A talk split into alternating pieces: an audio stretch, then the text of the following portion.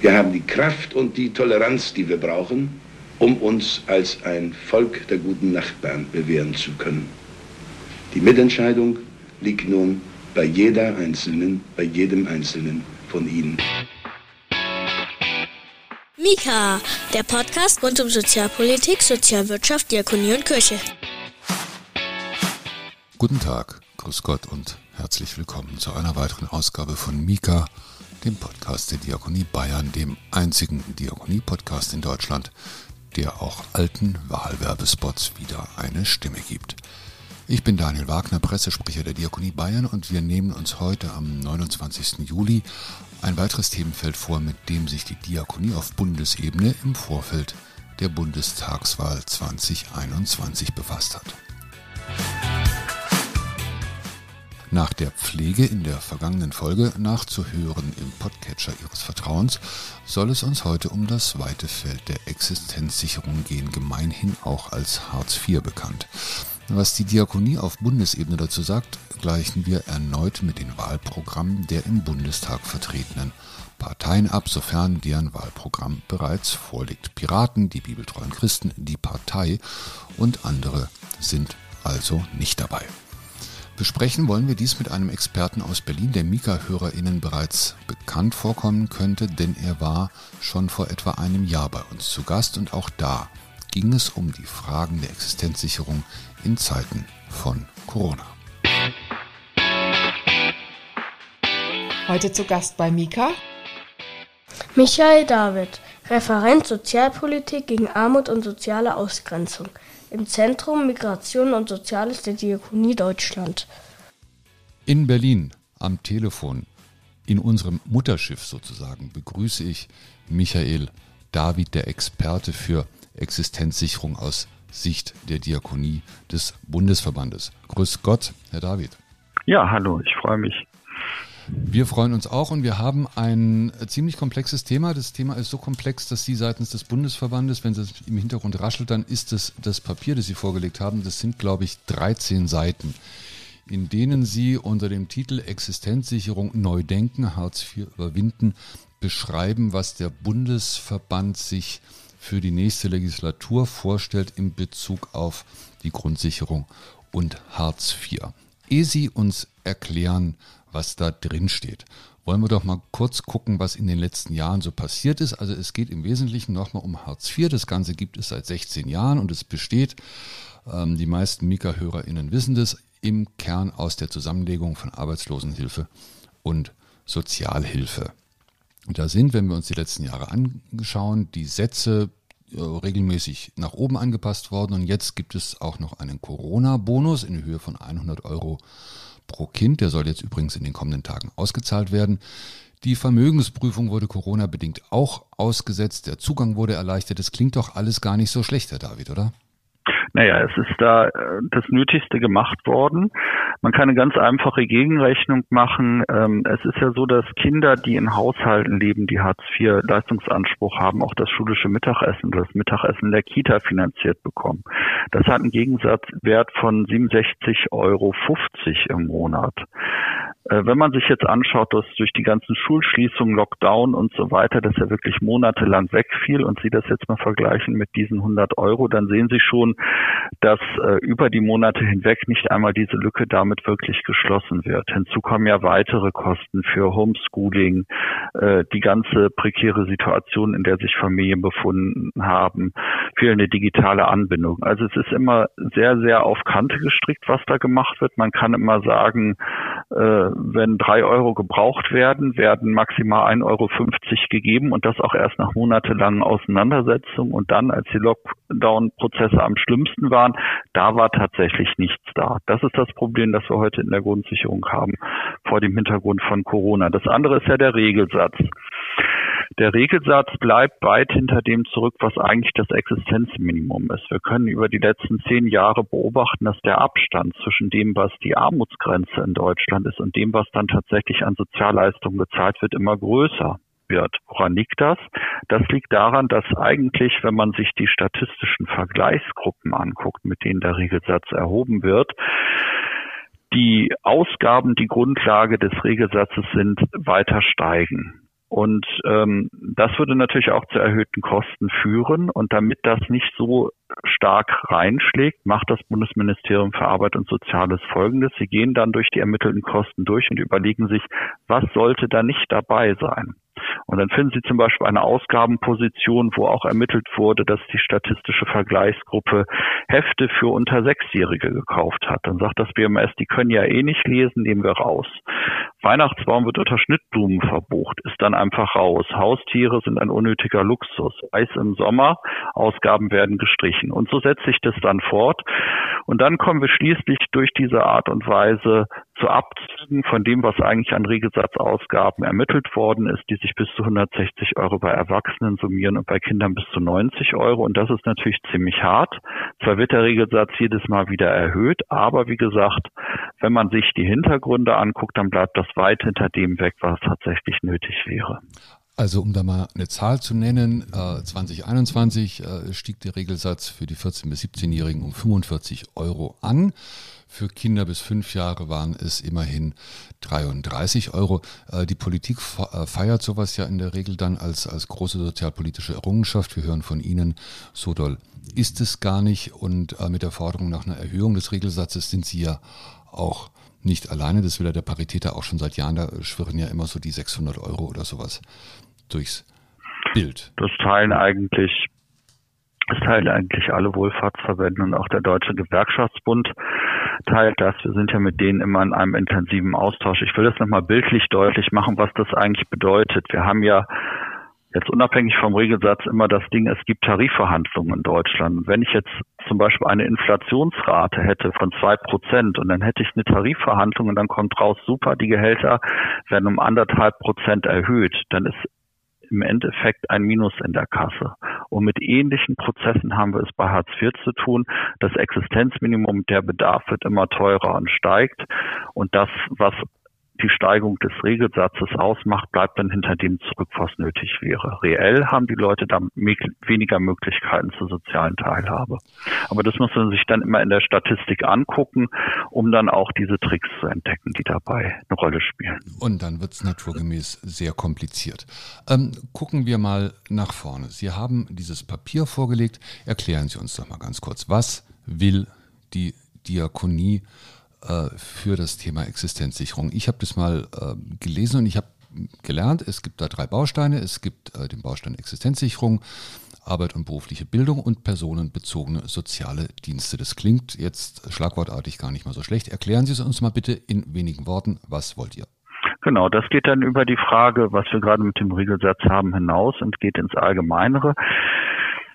Sie erinnern sich, dass ja jüngst das Bundesverfassungsgericht auch zu Sanktionen geurteilt hat und gesagt hat, das Existenzminimum darf nicht einfach äh, weggenommen werden, wenn Menschen nicht bestimmte Vorgaben erfüllen. Und das ist eigentlich eine Einsicht, die wir als Diakonie schon sehr lange haben. Also niemandem wird dadurch geholfen, dass man ihm droht, das Lebensnotwendige wegzunehmen.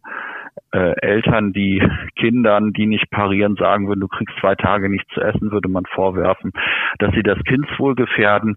Der Sozialstaat, Vaterstaat macht das aber gegenüber seinen Bürgerinnen und Bürgern. Und das ist ja jetzt eingegrenzt worden. Wir als Diakonie schlagen vor, eben eine Existenz Sicherung zu machen, die sanktionsfrei ist. Und dann ist natürlich die Frage, was passiert dann da im Einzelnen? Wir gehen einmal davon aus, dass der entscheidende Hebel, um den Leuten mehr Teilhabe zu ermöglichen, nicht darin besteht, ihnen zu drohen, sondern wir erstmal dieses ganze Existenzsicherungsteil, was finanzielle Fragen angeht, rausnehmen aus diesen Hilfeprozessen. Das heißt, die Menschen gehen zu einer Existenzsicherungsstelle, sie beantragen, was sie an Leistungen brauchen und sie haben dann auch noch eine Wahl. Sie können entweder sagen, wir gehen in die Grundsicherung hinein mit all der Bedarfsprüfung und bekommen dann auch sehr genau ausgerechnet, was bedarfsgerecht ist. Das bietet sich vor allem für Personen an, die keine anderen Möglichkeiten haben, auch nichts dazu verdienen können können. Es wäre aber in unserem Konzept auch die Möglichkeit, dass Menschen, die immer wieder dazu verdienen, die mal kleine Aufträge haben, sagen, ich nehme zum Monatsanfang eine Pauschale in Anspruch, die so den Durchschnitt dessen, was allgemein notwendig ist, abdeckt und dafür gehe ich in eine Steuerklasse, über die dann eine Einkommensanrechnung erfolgt, um das alles sehr zu vereinfachen. Das, und das Ganze, und das Ganze das ist dann das sogenannte Existenzgeld, das Sie vorschlagen? Das wäre dann ein Existenzgeld für das, Leute, die aufstocken. Und da sagen wir mal ganz kurz, die würden Summe, dann nach unserem Vorschlag. Das sind 1100 Euro. 1100 Euro. Genau. Genau, da haben wir gesagt, da setzen wir erstmal entsprechend unseren Berechnungen 1100 Euro als Summe an. Das heißt, die Leute hätten sozusagen einen Sockel und das Tolle an diesem Punkt wäre, diese Leute, die sagen, ich nehme jetzt einfach diese Pauschale in Anspruch, die müssten dann keine weitere Bedarfsprüfung machen. Keine Bedarfsprüfung, keine Vermögensprüfung, sondern sie kämen dann einer Steuerklasse 7 und der Effekt wäre dann einfach, dass wenn sie in höhere Einkommensbereiche kommen, diese Besteuerung so ungünstig wäre, dass sich das gar nicht mehr lohnt, diese Form von Existenzgeld in Anspruch zu nehmen. Und für die, die aber sehr kleine und schmale Einkommen haben, die wissen dann am Monatsanfang, ich kann die Miete bezahlen, ich habe das Nötigste und Mitte oder Ende des Monats kommt dann das, was nach dieser stärkeren Besteuerung an Zuverdienst noch da ist und damit kann ich dann das ausgleichen, was ich sonst noch brauche. Das wäre eine sehr große Erleichterung für die, die wie jetzt schon über eine Million Menschen kombinieren Grundsicherungsbezug und irgendeine Form von Erwerbstätigkeit. So, das wäre jetzt das Erste. Das Zweite ist die Arbeitsmarktpolitik. Da sagen wir, ähm, da muss äh, es tatsächlich so sein, dass diese Arbeitsmarktfragen und die Arbeitsmarktintegration im Zentrum steht. Das heißt also, die Leute haben jetzt ihre Existenzsicherung beantragt. Sie kriegen den Hinweis, ihr könnt hier auch die arbeitsmarktpolitischen Hilfen in Anspruch nehmen. Dann gehen sie in diesen Bereich rein. Das ist ja auch nicht anders eigentlich, als es heutzutage im Jobcenter ist, wo an der einen Stelle gerechnet wird und der anderen ist die Fallintegration, nur dass die Leute hier freiwillig dann dahin gehen und sagen, ich möchte in den Arbeitsmarkt reinkommen und dann werden ihnen Angebote gemacht und zwar auf Augenhöhe und dann so, das sind Sachen, die wir von vor Hartz IV noch kennen, dass wenn Menschen jetzt tatsächlich im größeren Umfang Fortbildung machen und dann nicht mehr zu verdienen können, dass sie dann auch einen kleinen Bonus dazu bekommen. Das gab es auch schon früher mal. Das ist äh, mit der Agenda 2010 leider abgeschafft worden. Und sie dann einfach sehen können, es lohnt sich hier auch langfristig am Ball zu bleiben. Und es ist nicht so, dass ich mich schlechter stelle als der Nachbar oder die Nachbarin, die noch jobbt. So, das wäre der Arbeitsmarktbereich. Und dieser Arbeitsmarktbereich hat aber nichts damit zu tun, äh, unmittelbar, dass man sagen würde, wenn jetzt jemand überschuldet ist, wenn jemand ein Alkoholproblem hat, äh, wenn jemand die Familiensituation klären muss, das kann man immer unmittelbar aus diesem Arbeitsmarktbereich erklären, sondern da brauchen wir noch ein drittes, da brauchen wir eine allgemeine Sozialarbeit, die sich dieser Sachen annimmt und sich dann um diese Dinge kümmert, um diese sozialen Probleme, aber ohne dass man dann immer erklären muss, was genau bedeutet das nachher für die Arbeitsmarktintegration? Es ist ja auch heutzutage schwierig, wenn man zum Beispiel bei einer Person, die überschuldet ist, im Hartz-IV-Leistungsbezug sagt, ja, wenn du deine Schulden los bist, erhöht das deine Arbeitsmarktchancen. So ganz falsch ist das natürlich irgendwie auch nicht. Aber es ist nicht so, dass wenn jemand einen Entschuldungsplan hat, dass danach die Arbeitgeber an die Tür klopfen und sagen, wir wollen dich anstellen. Diesen Druck kann man da rausnehmen und sagen, wir bleiben hier tatsächlich im sozialen Bereich, nehmen auch die Professionalität der sozialen Arbeit und bieten flächendeckend auch Sozialberatung an. Und das, um das nochmal so zum Ende zu bringen, ist in Deutschland bisher nicht der Fall. Die Lage ist sehr, sehr unterschiedlich, je nachdem, was die Länder finanzieren, je nachdem, was auch die Kirche zum Beispiel finanziert. In Bayern ist man da, glaube ich, gar nicht so schlecht aufgestellt. In anderen Bereichen Deutschlands sieht es nicht so gut aus. Aber es muss eigentlich ein Teil der kommunalen Daseinsvorsorge sein das staatlich finanziert ist als Teil der Daseinsvorsorge und auch als Pflichtleistung, die dann auch vom Bund mitfinanziert wird, dass überall es für soziale Probleme Ansprechpartner gibt und die sind dann tatsächlich Ansprechpartner für soziale Probleme, aber machen da nicht eine aberwitzige Schleife über Familienprobleme, Überschuldung und irgendjemand trinkt Alkohol bis hin, das muss man jetzt alles im Rahmen der Arbeitsvermittlung mitbearbeiten. Das überfordert heute auch die Jobcenter und deswegen wollen wir das in einem extra Bereich bearbeiten. Also Sie möchten das Ganze ein bisschen sagen wir, entzerren und auf drei Beine stellen. Das haben wir, glaube ich, jetzt äh, verstanden. Sie haben eben das Stichwort der Finanzierung genannt. In Ihrem Papier ist von den Kosten die Rede für dieses Existenzgeld. Was, was kostet der Spaß? Ja, der Spaß ist ja sehr unterschiedlich, wenn ich ein bedingungsloses Grundeinkommen machen würde dann wäre ich ja an einem Punkt, wo ich wirklich bundesweit jedem Menschen das zahlen müsste. Da wäre ich ja ganz schnell bei einer Billion Euro. Wenn ich jetzt sage, ich mache ein Angebot für die Leute, die bisher äh, aufstocken, dann bin ich in einem Bereich, wo ich erstmal äh, vermutlich bei ein bis zwei Millionen Menschen bin und auch gar nicht weiß, ob die das alle wirklich machen. So, und das senkt natürlich die Kosten im Verhältnis dazu sehr, sehr deutlich. Ähm, wir können sagen, dass wir, wenn wir das so machen würden, bei 80 Milliarden Euro jährlich werden, wenn alle, die diese Sozialdividende in Anspruch nehmen könnten, das machen würden, aber alle wären ja die, die überhaupt einen Sozialleistungsanspruch haben. Insofern reduziert sich das in Bezug auf diejenigen, für die sich das tatsächlich lohnt. Ich habe ja schon gesagt, die Leute, die gar nicht die Perspektive haben, erstmal dazu zu verdienen, die vielleicht auch in einer Familiensituation sind, wo gar nicht jemand losziehen kann, sich ständig neue Jobs suchen, die sind raus. Insofern würden wir, wenn wir erstmal mit einer Million Menschen äh, rechnen, bei 10 Milliarden Euro jährlich liegen.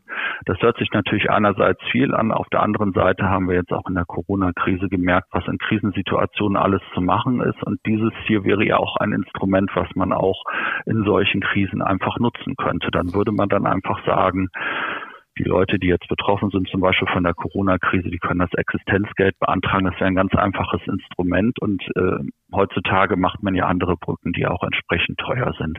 Und was man noch wissen muss, ist, dass bei diesen Kosten, die dadurch entstehen, ja nicht so sehr die Kosten sind, dass ein Umswitchen und eine Sanktionsfreiheit so irrsinnig teuer ist, sondern das, was tatsächlich die Kosten im Wesentlichen verursacht, ist das, was bisher an Regelsatz vorenthalten wurde. Also die damit verbundene Regelsatzerhöhung, die im Hintergrund mit eingerechnet ist. Das heißt, das sind Kosten, die in jeder Form äh, von Modell entstehen auf der Basis eines richtig gerechneten Regelsatzes. Ob ich das nun mit äh, einem Existenzgeld verbinde, wie ich das beschrieben habe, ob man nun Arbeitsmarktpolitik und Sozialberatung abtrennt.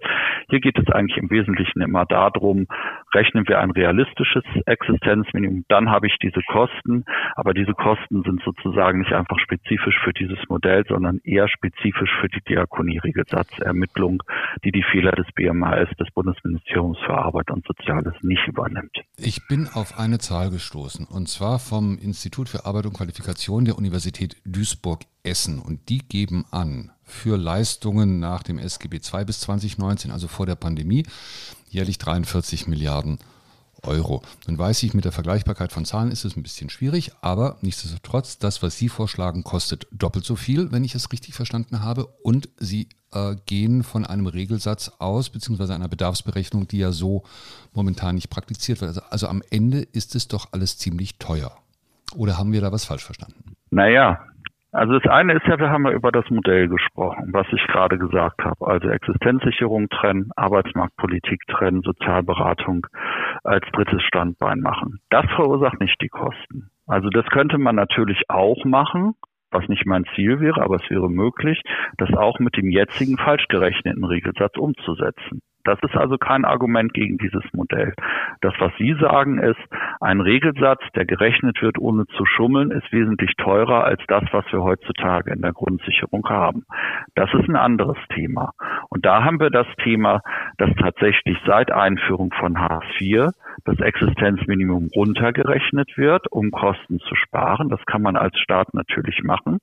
Aber diese Kosten, die dadurch entstehen, sind auch nicht einfach nur die Kosten, äh, auch bei der Studie, die Sie gerade zitiert haben, bei den Leistungsberechtigten in der Grundsicherung, sondern das, was zwei Drittel der Kosten ausmacht, und auch das muss man wissen, ist, dass aufgrund dessen, dass das Existenzminimum zu niedrig gerechnet ist, ist auch der steuerliche Grundfreibetrag zu niedrig. Das heißt, dass wir alle auf einen Teil des eigentlichen Existenzminimums heutzutage Steuern zahlen und eigentlich müsste das steuerfrei sein. Und diese Steuern müssten eigentlich an anderer Stelle erhoben werden. Und da sehen wir, dass in den oberen Einkommens- und Vermögensbereichen, das zeigt auch der Armuts- und Reichtumsbericht, seit 20 Jahren einen steten Rückgang der Besteuerung haben. Es hat also eine Umverteilung von, äh, von unten nach oben stattgefunden, die dann in diesen Zahlen sichtbar wird. Und so würde ich die Debatte dann führen. Liebe Hörerinnen und Hörer von Mika, Sie merken, wir bräuchten jetzt eigentlich eine Grafik, wo wir die Sachen etwas sichtbarer machen können. Wir hoffen, Sie haben es verstanden. Im Zweifelsfall gibt es einen ganz einfachen Trick, zurückspulen und noch einmal anhören.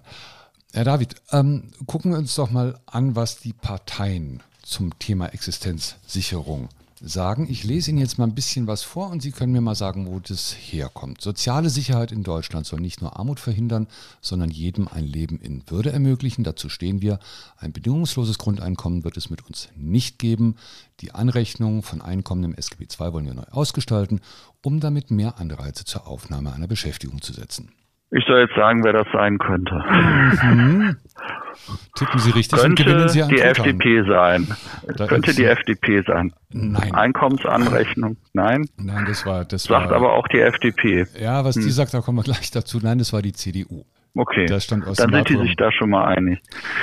Gut, dann gucken wir mal zu den nächsten. Die Grundsicherung werden wir grundlegend überarbeiten und zu einem Bürgergeld entwickeln. Unser Bürgergeld steht für ein neues Verständnis eines haltgebenden und bürgernahen Sozialstaates. Das soll digital und unkompliziert zugänglich sein. Äh, verständliche Sprache. Die Regelsätze im neuen Bürgergeld müssen zu einem Leben in Würde ausreichen und so weiter und so fort. Die Kriterien zur Regelsatzermittlung werden wir weiterentwickeln und Betroffene und Sozialverbände mit einbeziehen. Das hören Sie bestimmt gerne. Hat so ein bisschen was von SPD, kann das sein? Herzlichen Glückwunsch, das ist Ihr erster Truthahn. Fragen wir mal ganz kurz. Ähm, das haben Sie jetzt richtig zugeordnet aus Sicht der Diakonie, wählbar oder nicht wählbar? Also ich nehme mal Naja, an, dass die, also- die, die, das, das Modell der CDU ähm, jetzt von der Diakonie nicht unbedingt ein Herzchen bekommt. Wie ist es mit der SPD? Also ich würde jetzt erstmal mich sowieso zurückhalten und zu sagen, was ist aus Sicht der Diakonie wählbar oder nicht, weil Diakonie ist ja vieles und das sind viele Menschen, die haben unterschiedliche Ansichten. Was ich schon bemerke, ist, dass es eine breite Diskussion darüber gibt, dass man bei Hartz IV was machen muss. Und ich freue mich über jede Partei, die da ein bisschen mehr rangeht. Bei der SPD zum Beispiel würde ich mich sehr freuen, wenn zu dieser Ankündigung dann auch bei der Regelbedarfsermittlung was zu machen, dann auch tatsächlich Taten folgen würden, weil sie war ja jetzt auch mit verantwortlich für die Regelbedarfsermittlung und hat das so gemacht, wie wir es jetzt erlebt haben. Die war in einer großen Koalition, okay, aber da hat sich schon was verändert. Ich habe es auch in Gesprächen gespürt, dass sich da wohl was ändert. Ich wäre dann sozusagen gespannt, ob das, was die jetzt sagen, dann auch tatsächlich Realität würde, wenn sie diese Gestaltungsmöglichkeit hätten. Und dann würde ich mich freuen. Also dann wird es nochmal Zeit für unseren Disclaimer. Wir geben hier selbstverständlich keine Wahlempfehlung ab und wir bitten auch nicht um eine Wahlempfehlung. Wir fragen eher danach, wie nahe sind die Parteiprogramme an dem dran, was sich die Diakonie vorstellt. Vielleicht ist das ähm, eine, eine bessere Formulierung. Damit Ich das könnte niemand noch mal missversteht. ergänzen. Ja, Ich könnte noch mal ergänzen, weil ich glaube, man muss sich das differenziert angucken. Also ich habe in der Diskussion über Hartz IV das oft so erlebt. Ich war auch ähm, vor ein paar Wochen in einer Anhörung des Bundestages als Sachverständiger und wir hatten eine Stellungnahme. Und da sage ich jetzt mal so Pi mal Daumen stand da sieben bis zehn Forderungen drin. Und dann findet man die einen zwei bis drei Forderungen bei der einen Partei, die nächsten bei der nächsten, die nächsten bei der übernächsten. Das geht so ein bisschen durcheinander. Also alle haben da irgendwo auch Schnittmengen und mit allen waren wir auch im Gespräch und die haben sich da weiterentwickelt, was natürlich schön wäre, würde, wenn sie das zusammenpacken würden. Weil was die CDU zum Beispiel sagt mit dem erleichterten Zuverdienst, das kann ich voll unterschreiben. Das ist ja auch das, warum wir über dieses Existenzgeld sprechen, weil wir jetzt ständige Hin- und Rückrechnungen haben. Aber ob das, was die da sagen, sich dann auch bewahrheitet, wird daran liegen, ob sie dann auch bereit sind, eine sehr, sehr einfache Regelung zu machen und auch ein Stück weit sozusagen die Kontrolle abzugeben und das eher den Bürgerinnen und Bürgern zu überlassen, sich da einzusortieren.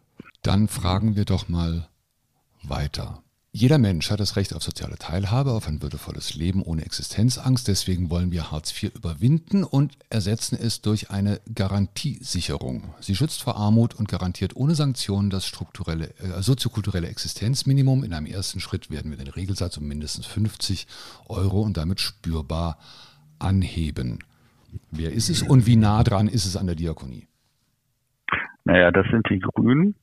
Das erkennen Sie woran? Und, an der äh, Garantiesicherung oder was, was war das Schlüsselwort? Das erkenne ich, das erkenne ich daran, weil äh, wir haben ja unsere Regelsatzberechnung gemacht als Diakonie und es ist eine Partei zu uns gekommen, hat gesagt, können wir uns das mal genauer angucken und hat es dann nochmal etwas modifiziert für die Berechnung des eigenen Modells gemacht. Das heißt also, wenn die Grünen in einer Bundesregierung wären, wären sie aus Diakoniesicht besonders unter Zugzwang, weil sie sozusagen jetzt in der Opposition ähm, sich sehr freudig in den Austausch mit uns begeben haben und auch methodisch sehr viel von uns übernommen haben und tatsächlich in sehr intensiven Gesprächen. Das hat uns auch gefreut. Gleichzeitig sagen sie natürlich auch, das wird schwierig sein, das umzusetzen. Deswegen diese Begrenzung erstmal auf 50 Euro. Also die sagen, eigentlich rechnet ihr richtig mit dem, was ihr sagt. Das ist aber schwer durchsetzbar. Deswegen fangen wir erstmal mit kleinen Schritten an. Kann ich gut verstehen. Ähm, wir haben sozusagen das große Ganze aufgemacht und haben da zumindest gute Gespräche darüber geführt. Bleiben wir beim Großen und Ganzen. Eine bedarfsgerechte und sanktionsfreie individuelle Mindestsicherung möchten wir gerne. Wir wollen das Hartz-IV-System abschaffen und es ersetzen durch gute Arbeit, eine bessere Erwerbslosenversicherung und eine bedarfsgerechte individuelle Mindestsicherung ohne Sanktionen. Um sicher gegen Armut zu schützen, muss sie derzeit 1200 Euro betragen. Wessen Idee und nah dran oder nicht? Ja, das sind die Linken. Und ähm, ja, das bleibt jetzt auch so ein bisschen vage. Das liegt daran, dass die Linken ja auch eine sehr heiße Debatte darüber führen, die Grünen irgendwie auch, aber die haben sich da ein bisschen differenzierter noch geeinigt, sind wir jetzt für oder gegen ein bedingungsloses Grundeinkommen. Deswegen steht da jetzt auch eine relativ pauschale Zahl im Raum. Bei den Linken würde ich sagen, also wenn wir im Gespräch sind, dann findet man immer äh, bei vielen Punkten sozialpolitisch erstmal einen gewissen sympathischen Zugang. Wenn man dann tiefer geht, muss man noch mal mehr reingehen und fragen, was würde das tatsächlich konkret bedeuten? Also ist es dann so, dass die Bedarfsgerechtigkeit noch hergestellt ist? Wie verbindet sich das mit anderen Leistungen? Wie ist es im Detail gedacht? Äh, wo kommen jetzt eigentlich diese 1200 Euro her? Sind die sauber hergeleitet? Wie muss man das eigentlich machen? Also da habe ich immer an diesem Punkt so einen Bedarf nach Differenzierung und auch wenn ich gerade gesagt habe, bei den Grünen, ähm, es ist natürlich schwierig, wenn man das äh, grundsätzlich das Problem sieht bei der Registratur, aber dann erstmal 50 Euro redet, weiß natürlich aber auch jeder, dass es nachher in der Politik immer so rauskommt, dass man Kompromisse schließen soll. Es ist natürlich auch ein Stück Ehrlichkeit, das zu benennen und damit Anknüpfungspunkte zu bieten. Da bin ich mir bei den Linken manchmal nicht ganz so sicher, merke aber, dass sie schon auch sehr intensiv Fragen diskutieren, die uns auch bewegen. Jetzt muss man auch zur Ehrenrettung aller der hier genannten Parteien sagen, die Wahlprogramme sind natürlich viel, viel dicker als diese kurzen Exzerpte, die wir hier jeweils hernehmen. Nächster Vorschlag. Aktivierende Grundsicherung als Alternative zum Arbeitslosengeld 2. Das erzielte Einkommen soll nicht wie bisher vollständig mit dem Unterstützungsbetrag verrechnet werden. Stattdessen bleibt dem Erwerbstätigen stets ein spürbarer Anteil des eigenen Verdienstes. Dadurch entstehen Arbeitsanreize. Wer arbeitet, wird auf jeden Fall mehr Geld zur Verfügung haben als derjenige, der nicht arbeitet, aber arbeitsfähig ist. Dann bin ich mir jetzt nicht so ganz sicher. das hat einen Touch von FDP, aber man müsste sich den Gesamttext angucken.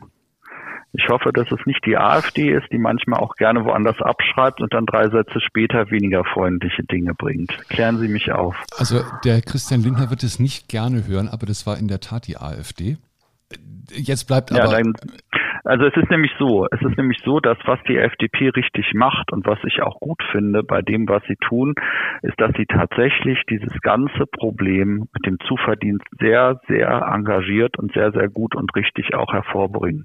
Und das machen sie aber, und deswegen habe ich gerade gestutzt, weil ich erst dachte, ist das was von der FDP? Das machen sie dann aber mit so einem Zungenschlag, dem ich dem sozialpolitischen Sprecher der FDP, Pascal Kober, der auch im Zivilberuf Pfarrer ist und mit dem wir im guten Kontakt stehen, äh, dann nicht mehr zuschreiben würde, weil so würde der das nicht machen. Also der würde da nicht eine, eine, einen Schlenker machen, der dann sagt, äh, ja, wer arbeitet, soll immer mehr haben als der andere und so weiter und so fort, weil die Sozialpolitiker der FDP natürlich auch wissen, auch wenn manche behaupten, das wäre nicht so. Äh, die wissen natürlich auch, dass es Menschen gibt, die in sozialen Notlagen sind, für die sie erstmal nichts können. Und diese Andeutung, die die AfD da macht, geht aber ja in Richtung von, es gibt Leute, die sind eigentlich äh, hauptsächlich selber schuld, dass sie irgendwie arm sind. Und das ist, äh, das hört man da jetzt raus. Also es ist so ein bisschen so, äh, sie nehmen sich da was, ähm, was eine Anknüpfung an FDP darstellen würden, dann verwursteln sie das oder färben das dann dann so ein, dass das im Grunde genommen eine sehr unschöne Wendung kriegt und auch nicht mehr den Gedanken der Freiheit dann hat, sondern im Endeffekt dann der Kontrolle und des Wegnehmens bei Leuten, die aber auch stark was brauchen. Dann hören wir uns doch mal an, was die von Ihnen gelobte FDP sagt. Da muss man aber dazu sagen, die haben natürlich auch ein dickes Programm und das Thema Hartz IV steht bei denen hinter Angeln und Jagen in der Reihenfolge. Nur mal so zur Wertung. Also, was die möchten, wir wollen. Na, aus Sicht der Leistungsberechtigten gibt es da große Parallelen.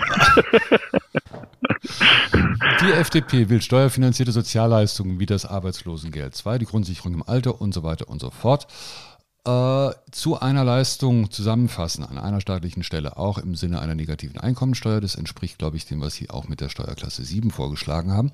Selbstverdientes Einkommen soll geringer als heute angerechnet werden, um bessere Hinzuverdienstregeln beim Arbeitslosengeld 2 äh, zu ermöglichen. Die aktuellen Regeln sind demotivierend und sie belohnen kaum, die Grundsicherung durch eigene Arbeit Schritt für Schritt zu verlassen. Ja, das hört sich doch, wie ich gerade gesagt habe, wesentlich freundlicher an. Ähm, das ist ein Baustein von dem, was wir auch sagen. Was ähm, nach meiner Kenntnis im FDP-Programm dann aber fehlt, ist tatsächlich nochmal stärker sich anzugucken, wie muss die Existenzsicherung ansonsten ausgestaltet sein, äh, wie macht man das nochmal zielgenauer und auch höher für diejenigen, die tatsächlich dauerhaft in Armut leben und so weiter und so fort. Also so, das war das, was ich meinte. Da gibt es ähm, Aspekte, die ganz gut sind, aber da fehlt ein anderes. Also, liebe Hörerinnen und Hörer von Mika, Sie merken, es ist kompliziert. Wir hoffen, wir haben an der Stelle ein bisschen weiterhelfen können. Wir haben aber auch gelernt, es wird sich zeigen, was in der Realpolitik davon übrig bleibt. Herr David, wir bedanken uns ganz, ganz herzlich für Ihre Einschätzung und für die Aufklärung äh, in einem doch relativ komplizierten Feld und wir hoffen, dass wir ein bisschen Licht ins Dunkel gebracht haben. Alles Gute nach Berlin, viel Erfolg für die weitere Arbeit und für den Diskurs mit allen beteiligten Parteien. Auch ganz herzlichen Dank von meiner Seite. Sie hören Mika, den Podcast der Diakonie in Bayern. Sie finden die in der Sendung angesprochenen Papiere wie immer in den Shownotes. Wir wünschen viel Spaß beim Nachlesen. Es ist ein Haufen Papier. Das war es für heute von Mika. Die Häppchen entfallen, denn es ist vielerorts Sommerpause. In die verabschieden wir uns noch nicht. In spätestens 14 Tagen hören wir uns wieder. Und auch dann werden wir uns mit der Bundestagswahl beschäftigen. Ich bin Daniel Wagner, ich verabschiede mich und danke Ihnen für das Interesse. Bleiben Sie gesund, bleiben Sie stark, retten Sie die Welt, gehen Sie wählen. Mika ist eine Produktion des Diakonischen Werkes Bayern. Mehr über Mika und die Diakonie in Bayern finden Sie im Internet unter www.diakonie-bayern.de slash podcast.